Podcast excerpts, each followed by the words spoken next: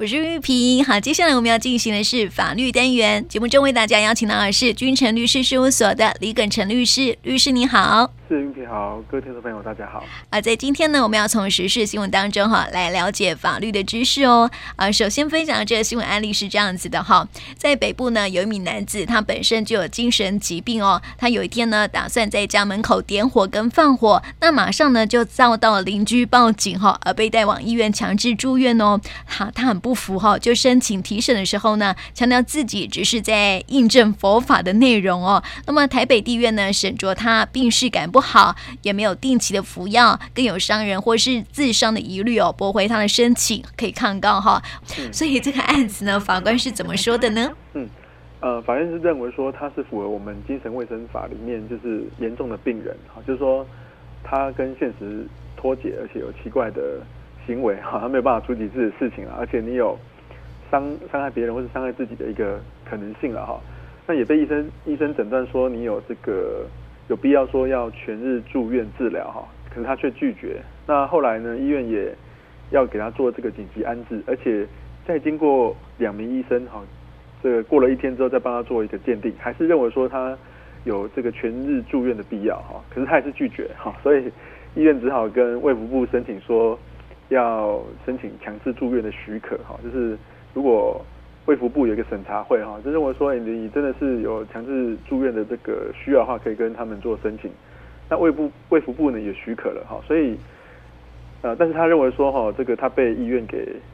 限制他的行动自由自由了哈，所以他就申请提审。啊，法院认为说这个医院他的这些作为呢都是合法的，而且呢你你的确呢是频繁的在呃家门口哈，就是摆放很多杂物，而且点燃了很多蜡烛，然后导致这个。门口烧焦了，那是经过邻居报案之后才呃由警消紧急送往医院就医的哈。那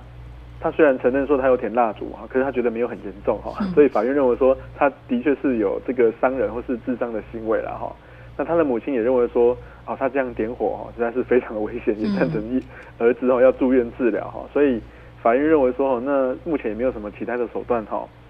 来可以替代他这个强制住院嘛？可能妈妈也管不了他了，这样子。那医生也觉得有需要哈，所以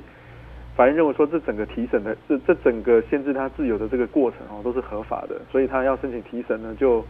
驳回掉了这样子。嗯，哎、欸，还好他有被邻居发现呢。对啊，不然就是可能会有纵火罪，还有这个违反公共危险哈。对对啊，所以有时候家人有，就是如果说呃，听众朋友的家人如果有这样的一个状况的话，就是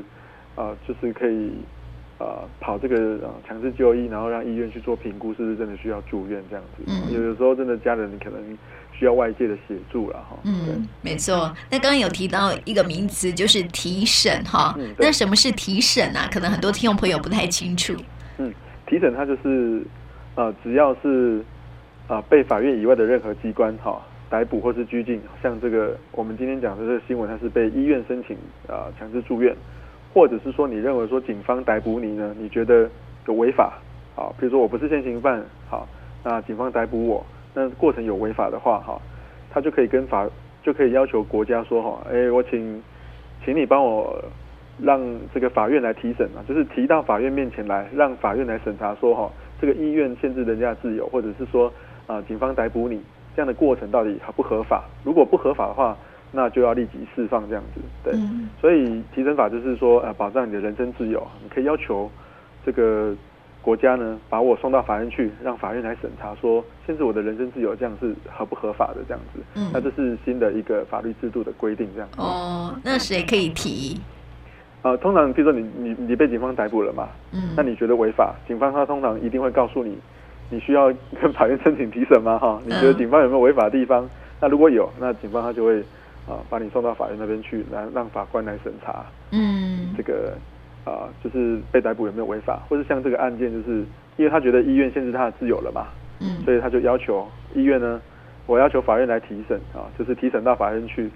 然后呢，法法官就会看说，哎，医院你这样子限制人家自由，到底合不合法？这样子，嗯，不合法就要放人这样子，嗯，对，这是心智，对，当然这个也有一段时间了，大概一百零三年的时候就开始了，嗯，对，是。对，所以这是维护了这个人民的权利啦，哈。对，嗯，其实更严谨的一种像这种强制住院的制度，其实已经有人在讨论说，你要限制人身自由，其实基本上最好是都能够由法院来审查最好，因为法院是一个独立的司法机关这样子。嗯，对。不过现在还没有改啦，就是我们的这个强制住院，可能目前是只要医生评估啊、呃、有需要的话，哈，可能就会会跑一定的流程这样子。嗯，是，也是带听众朋友来了解一下，然后是那另外一个案例哈，就是开直播触法这样。对，好，就是可以说是一个全台首例哈，直播消防无线电的内容，然后吃上官司的哈。这个消防人员执行救灾救护的任务哈，必须要透过无线电的频道来指挥调度嘛哈，并且要传递相关的讯息。那一名自称工程师的三十多岁男子哈，以要监控疫情为由，不但是监听了台北市消防局的无线电哦，还在 YouTube 直播。那么消防局呢，接获检举哈，认为这样的行为已经触法。了，就影响到出勤的任务，而且有泄露各自的疑虑哦，以违反电信法来报警逮人哈。哎，我真的觉得说他真的是有违法的这个疑虑哎。对呀，所以我们来看一看哦，这名工程师哈，他是违反了电信法什么样的规定呢？嗯，我们电信法里面有规定说，因为我们宪法保障人民的通讯自由嘛，哈，那当然这个。呃，电信事业里面可能会掌握呃一些通讯的内容哈，消息这样子，所以我们电信法里面有规定说哈，这个电信事业跟这个专用电信处理的通信哈，那个他人不能够盗接盗录或是用其他非法的方式啊来侵犯他的秘密啊。如果说有违反啊侵犯到这个别人的通信秘密的话，他是五年以下的有期徒刑，那而且呢可以并科一百五十万以下的罚金啊哈，所以。那也会把你的电信器材给没收，哈，所以它其实基本上就是，啊、呃，基于宪法保障人民通讯自由的一个角度，哈，来设这样的一个规定，这样子。嗯嗯。那利用电信器材监听别人通信的话，会有成立什么样的罪名吗？嗯，因为我们会探知，就是像像这个新闻案例，他可能会知道说，哎，有人报案，哈，或者是说哪里失火了，嗯，然后呢，消防人员可能会做一些紧急的指示，然后询问他的目前的状况啦。姓名啊，住址啊，好在哪里呀、啊？这个东西都是，呃，原则上都是不公开的。哈，那你你去你去用一些设备来知道这些秘密的话，哈，它等于就是一个非公开的活动哈，就是我们认为说有隐私的必要哈。如果别人知道会很痛苦啊，就是一种秘密了哈，就是一种隐私。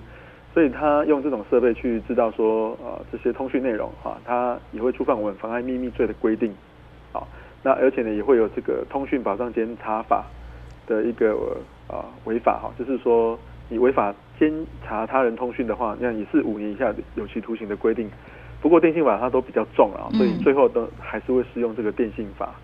的规定这样子。嗯、对，但是我们看到就五年以下有期徒刑，这是很重的罪嘞。对，很重的罪。对呀、啊，所以还是要小心哦。我们发现说现在有很多的 YouTuber 有没有哈，都很容易陷在那种呃。违法的疑虑，对，他觉得说，哎，这些好像会吸引这个流量，哈，吸引关注这样子哈，嗯，对，对啊，所以我们看到的之前我前几天的新闻还看到说有人哈有 YouTuber 他就是一边开车一边那个一边直播，然后后来他就闯了红灯，哦，对，就是铁证这样，对对对，没错没错，所 以很多网对。对很多网红都这样哦，对对对，对。啊，做一些那个就是很无厘头的事情，但是不晓得说这样已经违法了这样子，对，像之前也有那个直播主去闯鬼屋嘛，嗯，哦，但是其实那个人家屋主说那个怎么会是鬼屋，是我们家的，不是就很生气，说你怎么是我家的鬼屋？对，那你没有经过人家去，虽然是看起来是废弃的屋子，但是你没有经过别人同意，你闯进去。那个还是有出侵入住宅罪的问题，对，嗯，而且还直指别人的家是鬼屋这样子，老厨是鬼屋，那人家会很生气呀，啊，对不对哈？所以说这个直播哈，真的是为为了要冲流量，什么事都做得出来，但是这个反而是会触法哈，还是要请大家能够多注意一下哈，直播内容还是呃不要太哗众取宠啊。不过现在不哗众取宠好像没有人看。啊，对，是啊，但是你不能够游走在那个法律边缘，然后以免触法这样子哈。好，来看看另外一个新闻案例是泼粪，对，这个应该是公然侮辱了吧？对对对。啊，我们来看一看啊，内容是一位邱姓女子呢啊，在这个呃去年九月份的深夜哦，在台北信义威秀广场呢，遭到柯姓男子当街泼粪，甚至呢将这个呃粪桶哈，整个是倒盖在邱姓女子的头上哈。那么柯姓男子到案之后。后供称呢，因为在夜店里头搭讪邱姓女子被拒绝了，又发现呢邱姓女子在脸书嘲笑他很矮，才会很生气，到公园来啊捡、狗便，然后再混合厨余整桶倒在邱姓女子的头上哈。所以我刚刚讲的这个应该是公然侮辱没有错了吧？对，公然侮辱没有错。嗯，对，因为法院就认为说你你这样子直接，因为你把他整个把那个桶子然后就是倒扣在他的。这个头上嘛，哈，你你这样子是对人身的身体的一个攻击嘛，哈，那你这样子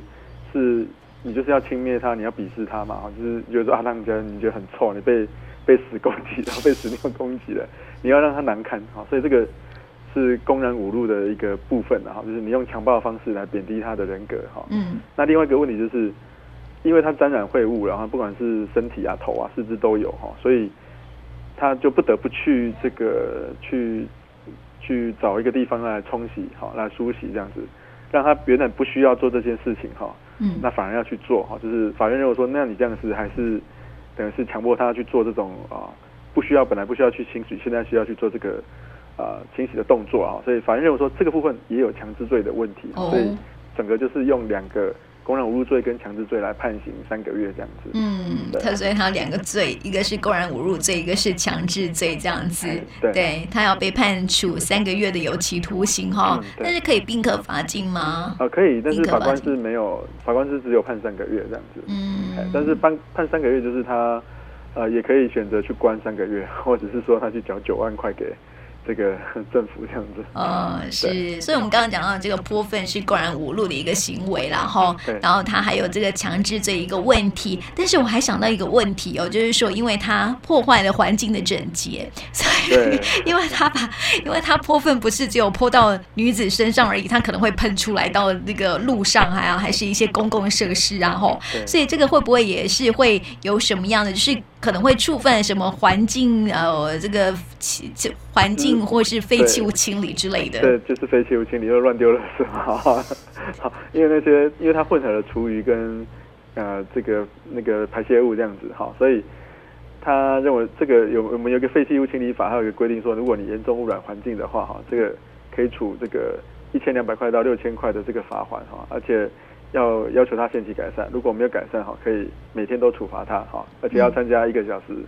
的这个环境讲习哈，如果不参加再罚五千块，罚到他参加为止这样子。对，所以一个泼粪哦，可能要罚很多钱，对，对不对哈？可能要这个，哎，我觉得那女生呢，搞不好也可以告他那个什么，哦，还可以告他民事赔偿。对对对对对对对对对，就是通常就是呃，可能如果。呃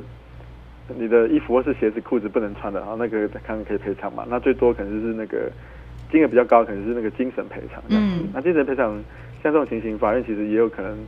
呃，赔赔了要他赔好几万块都有可能，对啊，嗯，没错，因为我觉得就是备受侮辱啊，因为被泼粪，而且可能会臭好几天，有没有？哈？精神受受到很大的侮辱，这样子，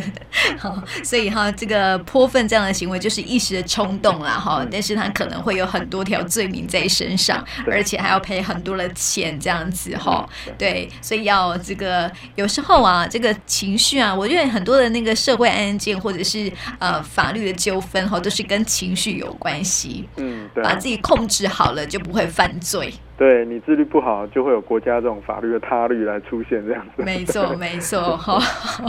所以只是为了这个呃感情问题，这也算是感情问题嘛哈。要追求人家，人家不给追，这样也不可以。对，这样不行，这样。对，你要自己检讨为什么自己做不到呀？对，没错，没错，没错，没错哈。啊，这是这个这个新闻案例哈，也提供给大家来了解，就是说这个公公然侮辱的部分然后那接下来来谈到啊另外一个。新闻案例是哈，在台北市监管处违建查报队呢，前小队长林小队长哈，被控故意不签报拆除阳明山某一个俱乐部啊，占用国有地的违建哈，一审判无罪，但是二审呢是改以图利罪判刑六年哈，褫夺公权三年。那最高法院陈审庭认为说哈，法律见解有一些的歧义哦，提案到刑事大法庭同意来见解。那么大法庭呢做出了裁定哦，认为说公务人员故意不依法签报。拆除违章建筑，使起造人获得继续违法留存啊，使用违建的一个利益，构成了图利罪哈，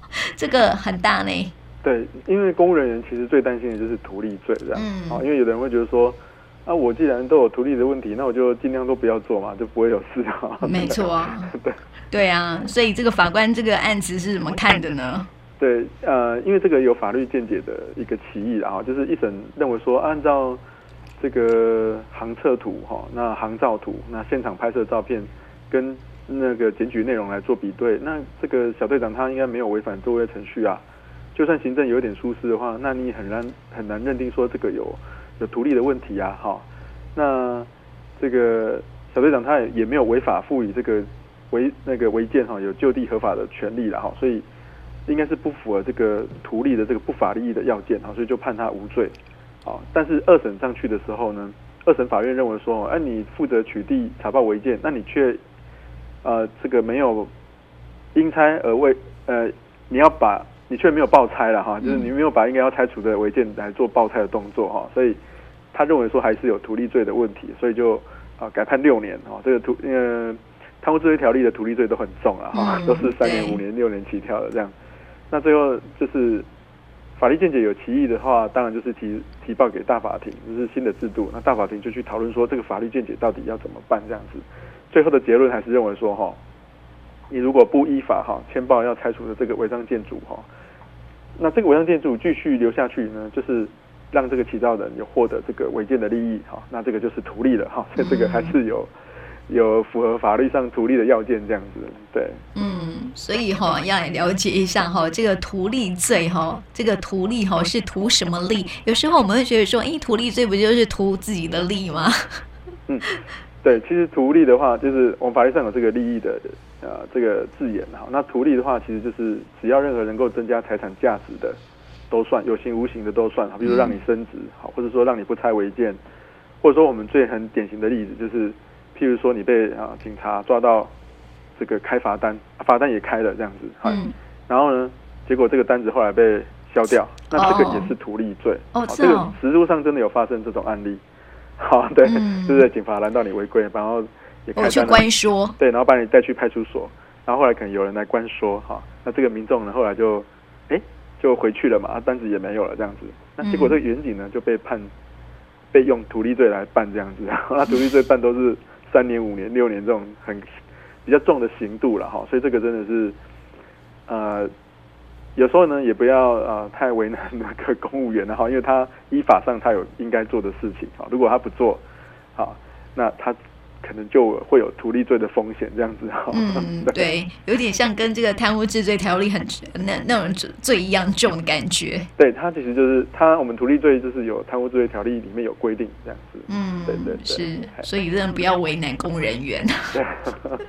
你看像他这种，像这种大法庭一做出这种解释哈，对后续的效应其实是非常的深远。好，所以呢，以后一旦有违建呢，要报要报拆就是要报拆。对，他不报拆，他就有图利罪的问题。没错，对啊，而且公务员的身份以后可能就没有了。对，对啊，那对这个，对啊，对对基层公务人员来说，哈，是一个很很伤的事情了，哈，又要被判刑，然后这个公务人员之后的生生涯都没有了，这样哈，这就真的不要为难公务人员。对，因为民众因为违建我们在台湾实在是太多了，哦，所以他这个解释真的。会会是效力非常大哈。嗯，对对对。好，我们接下来哈再看看另外一个，诶，跟交通有关系。哎，对。好，这个大家应该都会有这个行车记录器嘛，哈。但是这个是安全帽上装行车记录器也是大有人在哦。嗯。但是好，交通部回函警政署一份公文说呢，骑乘机车用的防护头盔就是安全帽哈，这样装行车记录器或是其他的三 C 产品，不可以超出安全帽表面的。五公里，嗯，很小，对，很小。结果就让骑士很反弹哈，所以这个台湾机车路权促进协会秘书长周志燕却认为说哈，交通部错误解读了哈，恐怕会影响到警方执法的判断哦。那么交通部回应说呢，对于超出安全帽表面五公里的粘贴式的行车记录器是否合于规定，将会跟经济部标准检验局来讨论之后来做决定哦。确实就会影响到很多机车骑士的权利。我前几天好像看到一则新闻，就是那个骑士他的安全帽有没有？嗯，好像装满了行车记录器，啊，真假的？三百六十度无死角，